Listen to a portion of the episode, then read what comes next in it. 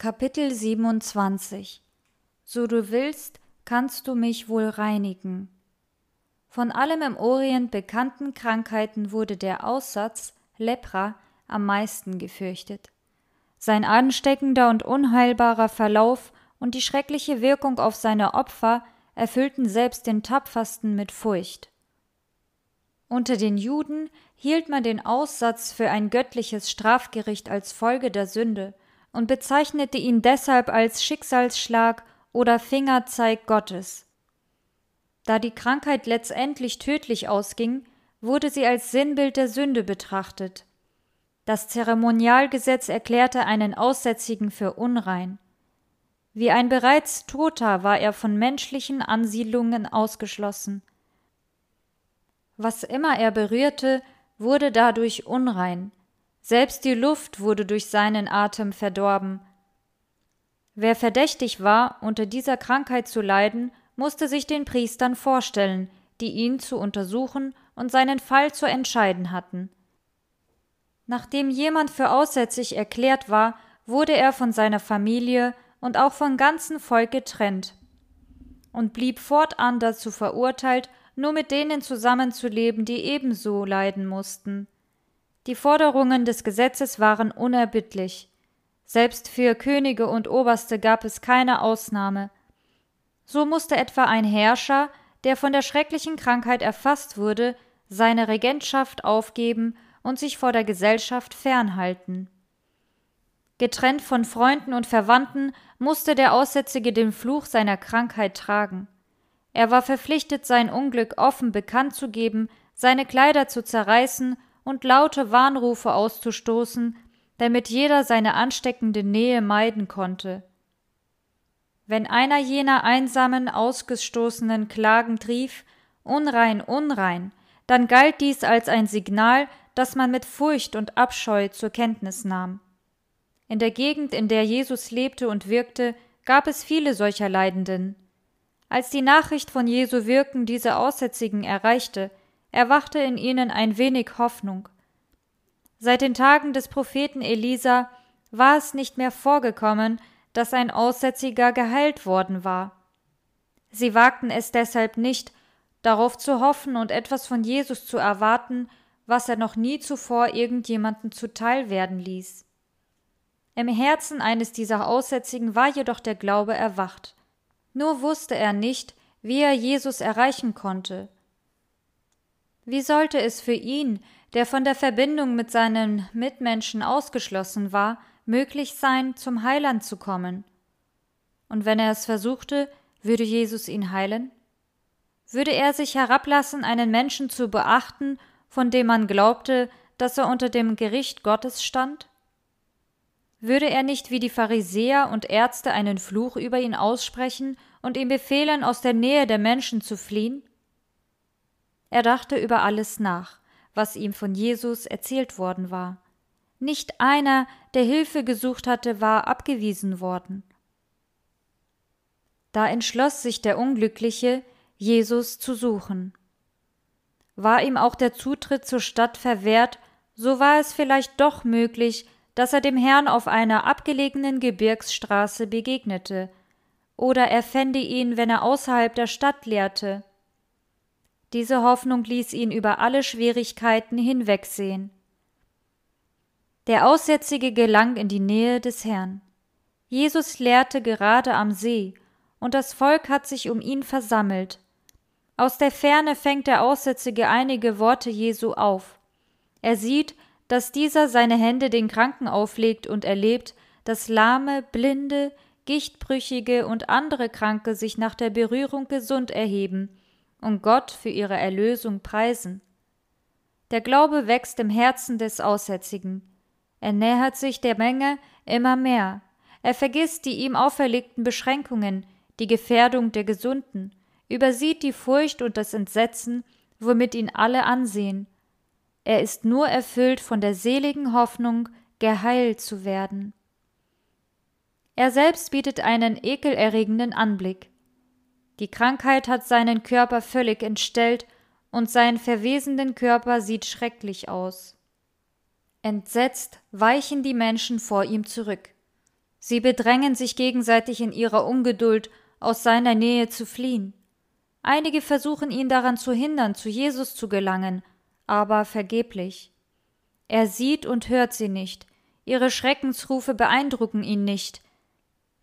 Er sieht nur den Sohn Gottes und hört nur die Stimme, die den Sterbenden Leben verkündet.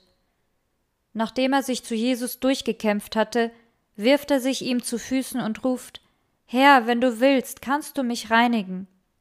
Jesus erwiderte Ich will's tun, sei rein. Gleichzeitig legte er seine Hand auf den Kranken. Sofort ging eine große Veränderung in dem Aussätzigen vor. Sein Fleisch wurde gesund, seine Kraft belebte sich und seine Muskeln wurden fest. Die raue, schuppige Hautoberfläche des Aussätzigen verschwand, und stattdessen bildete sich eine gesunde Hautfarbe, genauso wie bei einem gesunden Kind. Jesus befahl dem Mann, das an ihm vollzogene Wunder nicht weiterzuerzählen, sondern sich umgehend mit einer Opfergabe zum Tempel zu begeben. Eine solche Gabe wurde damals nur angenommen, wenn die Priester den Opfernden untersucht und für völlig geheilt befunden hatten. So unwillig sie auch dieser Aufgabe nachkommen mochten, sie konnten dem aber nicht ausweichen. Die Worte der Schrift zeigen, wie nachdrücklich der Heiland dem Geheilten gebot, unbedingt zu schweigen und dafür rasch zu handeln. Daraufhin schickte Jesus ihn sofort weg und befahl ihm, geh zum Priester und lass dich von ihm untersuchen. Sprich unterwegs mit niemanden. Nimm das Opfer mit, das Mose für die Heiligung von Aussatz vorgeschrieben hat. Das soll für alle ein Beweis deiner Heilung sein. Hätten die Priester die Einzelheiten der Heilung des Aussätzigen gekannt, dann würde ihr Hass gegen Christus sie vielleicht dazu verleitet haben, ein ungerechtes Urteil zu fällen. Jesus wünschte, dass der Geheilte sich im Tempel vorstellte, bevor irgendwelche Gerüchte über das Wunder die Priester erreichten. Nur so konnte eine neutrale Entscheidung gesichert und dem geheilten Aussätzigen erlaubt werden, sich erneut mit seiner Familie und seinen Freunden zu vereinen. Christus hatte noch andere Absichten im Sinn, als er dem Mann zu schweigen gebot. Der Heiland wusste, dass seine Feinde immer versuchten, seine Arbeit zu behindern und die Leute ihm abspenstig zu machen. Ihm war klar, dass sich andere Betroffene von dieser furchtbaren Krankheit um ihn scharten, wenn sich die Heilung jenes Aussätzigen überall herumgesprochen hätte, dann aber wäre der Vorwurf unvermeidlich, dass das Volk durch den Kontakt mit ihnen angesteckt würde. Viele Leprakranke würden die Gabe der Gesundheit nicht so nutzen, dass sie für andere oder für sich selbst zum Segen wäre. Und wenn er die Aussätzigen um sich versammelte, gebe er einen Grund zu dem Vorwurf, er übertrete die Verbote des Zeremonialgesetzes. Das wäre aber für seine Evangeliumsverkündigung hinderlich. Die nachfolgenden Ereignisse rechtfertigten Jesu warnende Worte. Sehr viele Menschen hatten die Heilung jenes Aussätzigen miterlebt und warteten gespannt darauf, wie die Entscheidung der Priester ausfallen werde. Als dann der Mann zu seinen Freunden zurückkehrte, gab es große Aufregung. Obwohl er von Jesus zur Zurückhaltung ermahnt worden war, bemühte sich der Geheilte nicht weiter, die Tatsache seiner Genesung zu verbergen. Dies zu verheimlichen wäre auch wirklich unmöglich gewesen. Aber zudem posaunte der Mann seine Heilung überall hinaus. In der Meinung, dass es nur Jesu Bescheidenheit war, die ihm diese Zurückhaltung auferlegte, fing er an, überall von der Vollmacht des Wunderheilers zu berichten. Er konnte nicht verstehen, dass jede Kundgebung dieser Art die Priester und Ältesten mehr in ihrer Absicht bestärkte, Jesus umzubringen. Er empfand nur die Wohltat der wiedergewonnenen Gesundheit als so kostbar und freute sich über die neu gewonnene Lebenskraft. Er war glücklich darüber, seine Familie und der Gemeinschaft wiedergegeben zu sein, und konnte sich unmöglich dabei zurückhalten, den Arzt zu preisen, der ihn gesund gemacht hatte. Aber die Verbreitung der Angelegenheit führte dazu, dass das Werk des Heilandes behindert wurde, als Folge pilgerten Menschen in Scharen zu Jesus, und er sah sich deshalb eine Zeit lang gezwungen, seine Aufgabe zu unterbrechen. Jede Handlung Christi hatte weitreichende Absichten. Sie umfasste mehr, als man vom direkten Geschehen her zunächst annehmen mochte. So auch im Fall des geheilten Aussätzigen. Während Jesus allen half, die zu ihm kamen, sehnte er sich danach, auch denen Gutes zu tun, die nicht gekommen waren. Während er die Zöllner, Heiden und Samariter zu sich zog, wünschte er genauso die Priester und Schriftgelehrten zu erreichen, die in Vorurteil und Überlieferung befangen waren. Er ließ nichts unversucht, sie anzusprechen. Als er den geheilten Aussätzigen zu den Priestern schickte, gab er ihnen einen Beweis, der ihre Vorurteile abbauen sollte. Die Pharisäer behaupteten, dass sich Christi Lehren gegen das Gesetz richteten, das Gott durch Mose gegeben hatte. Diese Anschuldigung widerlegte Jesus mit der Weisung, an den wieder rein gewordenen Aussätzigen eine Opfergabe zu bringen, wie das Gesetz es verlangte. Das war ein ausreichender Hinweis für alle, die sich überzeugen lassen wollten. Die führenden Persönlichkeiten in Jerusalem hatten Spione ausgesandt, die irgendeinen Vorwand suchen sollten, um Christus töten zu können. Dieser antwortete darauf, indem er ihnen einen Beweis seiner Liebe zur Menschheit gab, seiner Hochachtung vor dem Gesetz und seiner Macht von Sünde und Tod zu retten. So bezog er das Psalmwort auf sie.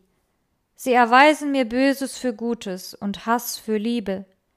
Er, der auf dem Berg der Seligpreisungen die Weisung erteilt hatte, liebet eure Feinde, erläuterte nur durch sein Handeln den Grundsatz Vergeltet nicht Böses mit Bösem oder Scheldwort mit Scheldwort, sondern dagegen segnet. Dieselben Priester, die den Aussätzigen verbannt hatten, bescheinigten ihm nun seine Heilung. Dieses Urteil, das öffentlich bekannt gemacht werden musste und eingetragen wurde, war ein wirksames Zeugnis für Jesus. Und da der Geheilte aufgrund der priesterlichen Untersuchung, die keinerlei Spuren der Krankheit an ihm feststellen konnte, wieder in die Gemeinde Israels aufgenommen wurde, war er selbst ein lebender Zeuge für seinen Wohltäter. Mit Freude brachte er seine Opfergabe und verherrlichte so den Namen Jesu. Die Priester waren von der göttlichen Kraft des Heilandes überzeugt. Sie hatten Gelegenheit, die Wahrheit kennenzulernen und durch das Licht gefördert zu werden. Verachteten sie dieses Licht, so würde es von ihnen weichen, um nie wieder zurückzukehren. Von vielen wurde das Licht verworfen. Dennoch war es nicht vergeblich gegeben. Manches Herz wurde bewegt, nur wurde es noch nicht offenbar. Während Christi Lebenszeit auf Erden schien sein Erlösungswerk bei den Priestern und Lehrern des Volkes auf nur wenig Gegenliebe zu stoßen. Aber nach seiner Himmelfahrt wurden auch viele Priester dem Glauben gehorsam. Jesu Wundertat an dem Aussätzigen veranschaulicht sein Wirken der Reinigung des Herzens von der Sünde. Der Mann, der zu Jesus kam, war voll Aussatz, dessen tödliches Gift seinen ganzen Körper durchdrang. Die Jünger versuchten ihren Meister daran zu hindern, ihn anzurühren. Denn wer einen Aussätzigen berührte, verunreinigte sich selbst. Jesus aber wurde dadurch, dass er seine Hand auf den Aussätzigen legte, nicht verunreinigt. Seine Berührung übertrug lebensspendende Kräfte, und der Kranke wurde geheilt. So verhält es sich auch mit dem Aussatz der Sünde. Er hat sich tief in den Menschen hineingefressen, ist tödlich und kann unmöglich durch menschliche Kraft geheilt werden. Das ganze Haupt ist krank, das ganze Herz ist matt, von der Fußsohle bis zum Kopf ist nichts Gesundes an euch, sondern Beulen und Striemen und frische Wunden. Wenn aber Jesus im Herzen der Menschen wohnt, wird kein Makel ihn je erreichen. Seine Gegenwart übt eine heilende Kraft auf den Sünder aus. Wer Jesus zu Füßen fällt und im Glauben sagt, Herr, wenn du willst, kannst du mich reinigen, wird die Antwort hören, ich will's tun, sei rein.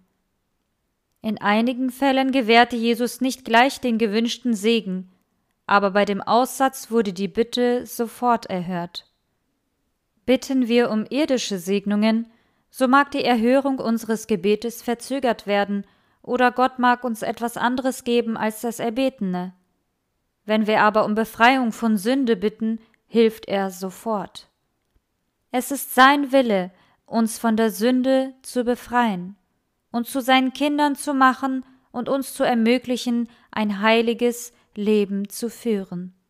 Christus hat sich selbst für unsere Sünde dahingegeben, dass er uns errette von dieser gegenwärtigen bösen Welt nach dem Willen Gottes, unseres Vaters. Und das ist die Zuversicht, die wir haben zu Gott. Wenn wir um etwas bitten nach seinem Willen, so hört er uns. Und wir wissen, dass er uns hört, worum wir auch bitten, so wissen wir, dass wir erhalten, was wir von ihm erbeten haben. Wenn wir aber unsere Sünde bekennen, so ist er treu und gerecht, dass er uns die Sünden vergibt und reinigt uns von aller Ungerechtigkeit. Bei der Heilung des Gelähmten zu Kapernaum lehrte Christus genau diese Wahrheit. Das Wunder geschah, um seine Macht zu zeigen, Sünden zu vergeben und andere wertvolle Wahrheiten zu veranschaulichen. Es stärkt so die Hoffnung und ermutigt, aber es warnt uns zudem vor dem Verhalten der spitzfindigen Pharisäer. Der Gelähmte hatte genauso wenig Hoffnung auf Genesung wie der Aussätzige. Seine Krankheit war die Folge eines sündhaften Lebens, und sein Leiden wurde durch Selbstvorwürfe noch verstärkt. Vor langer Zeit hatte er sich an die Pharisäer und Ärzte gewandt in der Hoffnung, Erleichterung von seinen seelischen Leiden und körperlichen Schmerzen zu finden. Sie aber hatten ihn einfach für unheilbar erklärt und ihn den Zorn Gottes überlassen. Die Pharisäer betrachteten Krankheiten als Beweis göttlicher Ablehnung und hielten sich deshalb von Kranken und Hilfsbedürftigen fern.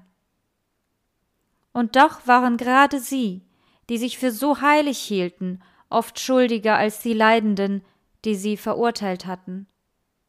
Der Gelähmte war völlig hilflos, und da er keinerlei Aussicht auf Heilung sah, wurde er ganz verzweifelt. Dann hörte er von den Wundertaten Jesu.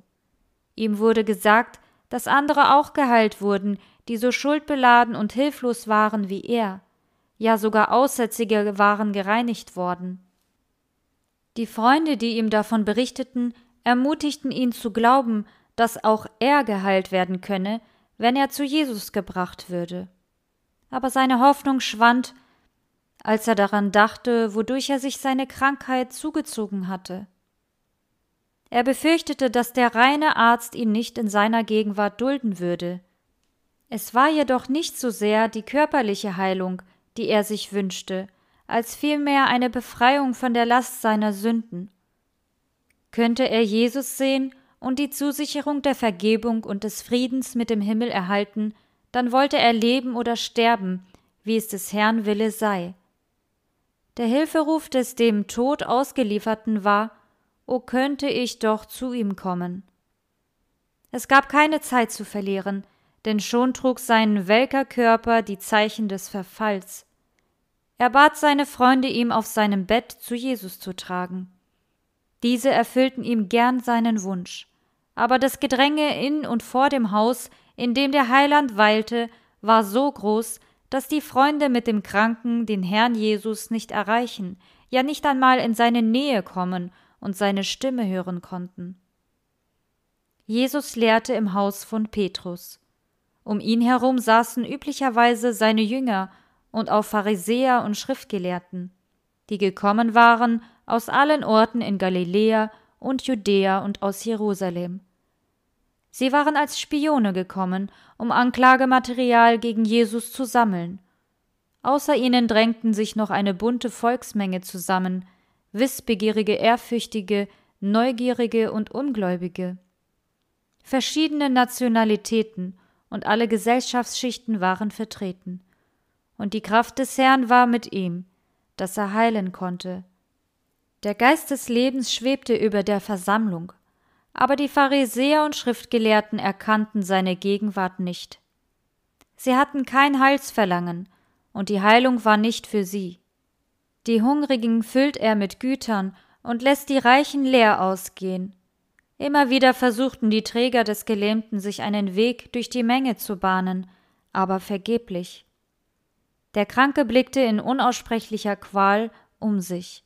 Wie konnte er die Hoffnung aufgeben, da die lang ersehnte Hilfe so nahe war? Auf seinen Vorschlag hin trugen ihn die Freunde auf das Dach des Hauses, brachen es auf und ließen ihn hinab vor die Füße Jesu. Der Heiland unterbrach seine Rede. Er sah das bekümmerte Gesicht des Kranken und die flehend auf ihn gerichteten Blicke. Er verstand den Unglücklichen, denn er selbst hatte doch das verzweifelte, verwirrte Gemüt zu sich gezogen. Als der Gichtbrüchige noch zu Hause war, hatte der Heiland dessen Gewissen von seiner Schuld überzeugt, und als jener dann seine Sünden bereute und an die Kraft Jesu glaubte, die ihn heilen konnte, hatte die lebensspendende Gnade des Heilandes zuerst sein verlangendes Herz erfreut. Jesus hatte beobachtet, wie der erste Schimmer des Glaubens sich in jenen Kranken zu dem Bewusstsein hin entwickelte, dass Jesus die einzige Hilfe des Sünders sei. Er hatte gesehen, dass dessen Glaube mit jedem Wunsch, in seine Gegenwart zu kommen, stärker wurde. Der Heiland sprach Worte, die wie Musik an das Ohr des Leidenden drangen. Sei getrost, mein Sohn, deine Sünden sind dir vergeben. Die Last der Verzweiflung weicht von der Seele des Kranken. Der Frieden der Vergebung ruht auf seinem Gemüt und strahlt aus seinem Blick. Die körperlichen Schmerzen sind verschwunden. Sein ganzes Wesen ist umgewandelt. Der hilflose Gelähmte ist geheilt. Der schuldige Sünder hat Vergebung empfangen. In einfachem Glauben nahm er die Worte Jesu als Gabe eines neuen Lebens an. Er bat um nichts mehr, sondern lag im glücklichen Schweigen da. Er war so erfüllt von Glückseligkeit, dass er keine Worte finden konnte. Das Licht des Himmels strahlte aus seinem Angesicht, und die Menschen sahen ehrfürchtig auf dieses Geschehen. Die Rabbiner hatten gespannt darauf gewartet, wie sich Jesus diesem Kranken gegenüber verhalten würde.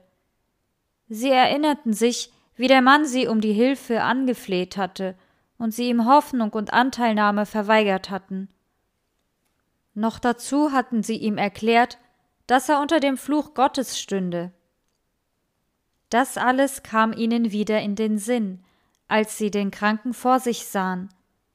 Sie registrierten, mit welchem Interesse alle Anwesenden beobachteten, was da ablief. Nun bekamen sie richtig Angst. Sie könnten ihren Einfluss auf das Volk verlieren, diese Würdenträger tauschten zwar ihre Gedanken nicht gleich aus, sahen sich aber vielsagend an und lasen von ihren Gesichtern ab, dass sie dieselben Gedanken hatten. Es musste unbedingt etwas getan werden, um den Gefühlsüberschwang zu bremsen. Jesus hatte erklärt, dass die Sünden des Gelähmten vergeben seien. Diese Aussagen hielten die Pharisäer für eine Gotteslästerung. Sie glaubten nun, dass sie diesen Ausspruch als eine Todsünde hinstellen könnten. So sprachen sie in ihrem Herzen, er lästert Gott. Wer kann Sünden vergeben, denn Gott allein? Jesus schaute sie durchdringend an, so dass sie sich duckten und zurückwichen. Dann sagte er, Warum denkt ihr so Böses in eurem Herzen? Was ist denn leichter zu sagen? Dir sind deine Sünden vergeben, oder zu sagen, Steh auf und geh umher. Damit ihr aber wisst, dass der Menschensohn Vollmacht hat, auf Erden die Sünden zu vergeben, sprach er zu dem Gelähmten, Steh auf, hebe dein Bett auf und gehe heim. Da erhebt sich der Mann, den man auf eine Bahre zu Jesus gebracht hat, elastisch und kraftvoll wie ein Jugendlicher. Gesundes Blut strömt durch seine Adern. Jedes Organ seines Körpers wird wieder tätig, und die Farbe der Gesundheit löst die Blässe des nahenden Todes ab, die sein Angesicht gekennzeichnet hatte. Und er stand auf, nahm sein Bett und ging alsbald hinaus vor aller Augen, so dass sie sich alle entsetzten und Gott priesen und sprachen, wir haben so etwas noch nie gesehen. Welch wunderbare Liebe Christi, die sich herunterbeugt, um den schuldbeladenen Kranken zu heilen. Die Gottheit trauert über das Elend der Menschheit und lindert es. Was für eine wunderbare Macht, die sich hier vor den Menschenkindern entfaltet. Wer kann noch an der Rettungsbotschaft zweifeln? Wer will die Barmherzigkeit des mitleidsvollen Erlösers verachten? Es ist nicht weniger als die Schöpferkraft nötig, jenem verfallenden Körper neue Gesundheit zu geben, dieselbe Stimme, die dem aus Erde geschaffenen Menschen das Leben gab, tat es auch an dem sterbenden Gelähmten. Und die gleiche Macht, die dem Körper Leben gab, hatte das Herz erneuert. Derjenige, von dem es bei der Schöpfung heißt, er sprach und es geschah. Er gebot und es stand da, hatte dieser in Übertretungen und Sünden toten Menschenseele durch sein Wort Leben geschenkt. Die Heilung des Körpers stellte jene Macht unter Beweis, die das Herz erneuert hatte. Christus forderte den Gelähmten auf, sich zu erheben und zu gehen. Damit ihr aber wisst, dass der Menschensohn Vollmacht hat, Sünden zu vergeben auf Erden. Der Gelähmte erfuhr durch Christus Heilung für Seele und Körper. Der geistlichen Heilung folgte die körperliche Wiederherstellung. Diese Lehre sollte nicht übersehen werden. In unseren Tagen leiden Tausende an physischen Krankheiten, die sich wie der Gelähmte nach der Mitteilung sehnen, deine Sünden sind dir vergeben. Die Last der Sünde mit der damit verbundenen inneren Unruhe und den unbefriedigten Wünschen ist die Ursache ihrer Krankheiten. Erst wenn sie zum Heiland ihrer Seele kommen, können sie Erleichterung finden. Den Frieden kann nur der geben, der dem Geist Kraft und dem Körper Gesundheit schenkt. Jesus kam, damit er die Werke des Teufels zerstörte. In ihm war das Leben, und er sagte selbst, ich bin gekommen, damit sie das Leben und volle Genüge haben sollen. Er ist der Geist, der lebendig macht. Jesus hat immer noch die gleiche lebensspendende Macht, die er auf Erden besaß, als er Kranke heilte und Sündern ihre Schuld vergab. Er vergibt dir alle deine Sünde und heilt alle deine Gebrechen. Die Heilung des Gelähmten hatte eine solche Wirkung auf das Volk, als hätte sich der Himmel geöffnet und die Herrlichkeit einer besseren Welt offenbart. Als der Geheilte durch die Menge ging, mit jedem Schritt Gott lobte und seine Last trug, als sei sie federleicht, machten ihm die Leute Platz. Die Menge sah ihn mit ehrfurchtsvollen Blicken an, und die Menschen flüsterten einander zu, wir haben heute seltsame Dinge gesehen. Die Pharisäer waren vor Erstaunen verstummt und durch ihre Niederlage überwältigt. Sie sahen, dass sich hier keine Gelegenheit bot, das Volk durch ihre Eifersucht aufzuwiegeln. Die wunderbare Heilung, die an diesem Mann vollbracht worden war, den sie einst dem Zorn Gottes übergeben hatten, machte einen so gewaltigen Eindruck auf die Menschen, dass die Pharisäer zeitweilig vergessen waren. Sie sahen, dass Christus eine Macht besaß, die sie Gott allein zugeschrieben hatten, und doch stand die bescheidene Würde seines Wesens in auffallenden Gegensatz zu ihrem Hochmut. Sie waren verwirrt und beschämt und erkannten wohl die Gegenwart eines höheren Wesens, aber sie bekannten sich nicht zu ihm. Je stärker und zwingender der Beweis war, dass Jesus die Macht hatte, auf Erden Sünden zu vergeben, umso fester vergruben sie sich in ihrem Unglauben. Sie verließen das Haus von Petrus, in dem sie die Heilung des Gelähmten durch Jesu Wort miterlebt hatten, und dachten sich neue Pläne aus, um den Sohn Gottes zum Schweigen zu bringen.